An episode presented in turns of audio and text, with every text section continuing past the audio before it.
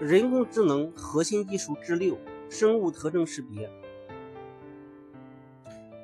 生物特征识别技术是指通过个体生理特征或行为特征对个体身份进行识别认证的技术。从应用流程看，生物特征识别通常分为注册和识别两个阶段。注册阶段通过传感器对人体的生物表征信息进行采集，例如。如利用图像传感器对指纹和人脸等光学信息，麦克风对说话声音等声学信息进行采集，利用数据预处理及特征提取技术对采集的数据进行处理，得到相应的特征进行存储。识别过程采用与注册过程一致的信息采集方式，对待识别人进行信息采集、数据预处理和特征提取，然后将提取的特征与存储的特征进行。比对分析，完成识别。从应用任务看，生物特征识别一般分为辨认与确认两种任务。辨认是指从存储库中确认待识别人身份的过程，是一对多的问题。确认是指将待识别人的信息与存储库中特定单人信息进行比对，确定身份的过程是一对一的问题。生物特征识别技术涉及的内容十分广泛，广泛包括指纹、掌纹、人脸、虹膜、指静脉、声纹、步态等多种生物特征。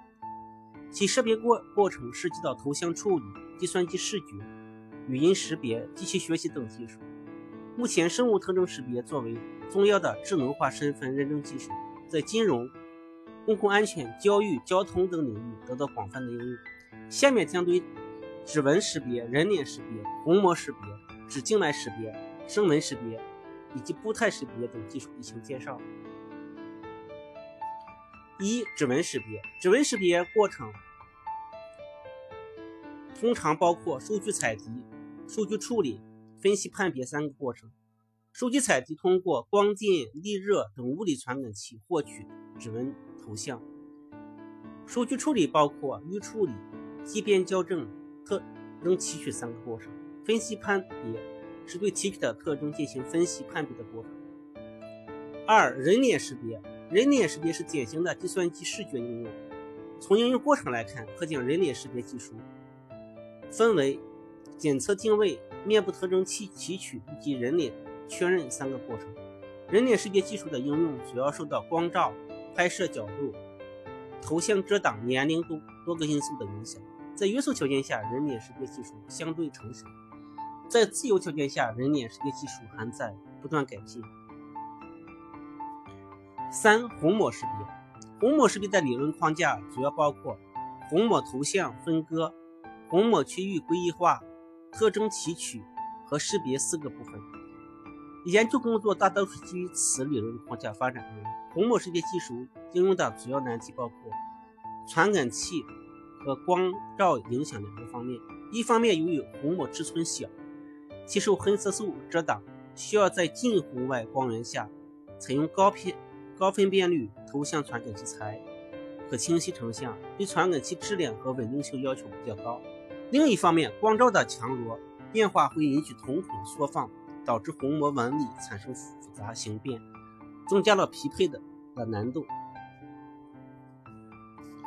四。指静脉识别，指静脉识别是利用人体静脉血管中脱氧血红蛋白对特定波长范围内的近红外线有很好的吸收作用这一特特征，采用近红外光对静指静脉进行成像与识别的技术。由于指静脉血管分布随机性很强，其网络特征具有很好的唯一性。且属于人体内部特征，不受外界影响，因此模态因此模态特性十分稳定。指静脉识别技术应用面临的主要难题来自于成像单元。五、声纹识别。声纹识别是指根据待识别语音的声纹特征识别说话人的技术。声纹识别技术通常可分为前端处理和建模分析两个阶段。声纹识别的过程是将某段来自某个人的语音经过特征提取后与与多复合声纹模型库中的声纹模型进行匹配。常用的识别方法可分为模板匹配法、概率模型法等。六、步态识别。步态是远距离复杂场景下的唯一可清晰成像的生物特征。步态识别是指通过身体体型和行走姿态来识别人的身份。相比于上述几种生物特征识别，步态识别的技术难度大，体现在需要从视频中提取运动特征以及需要更高要求的预处理算法。但步态识别具有远距离、跨角度、光照不明感等弱势等优势。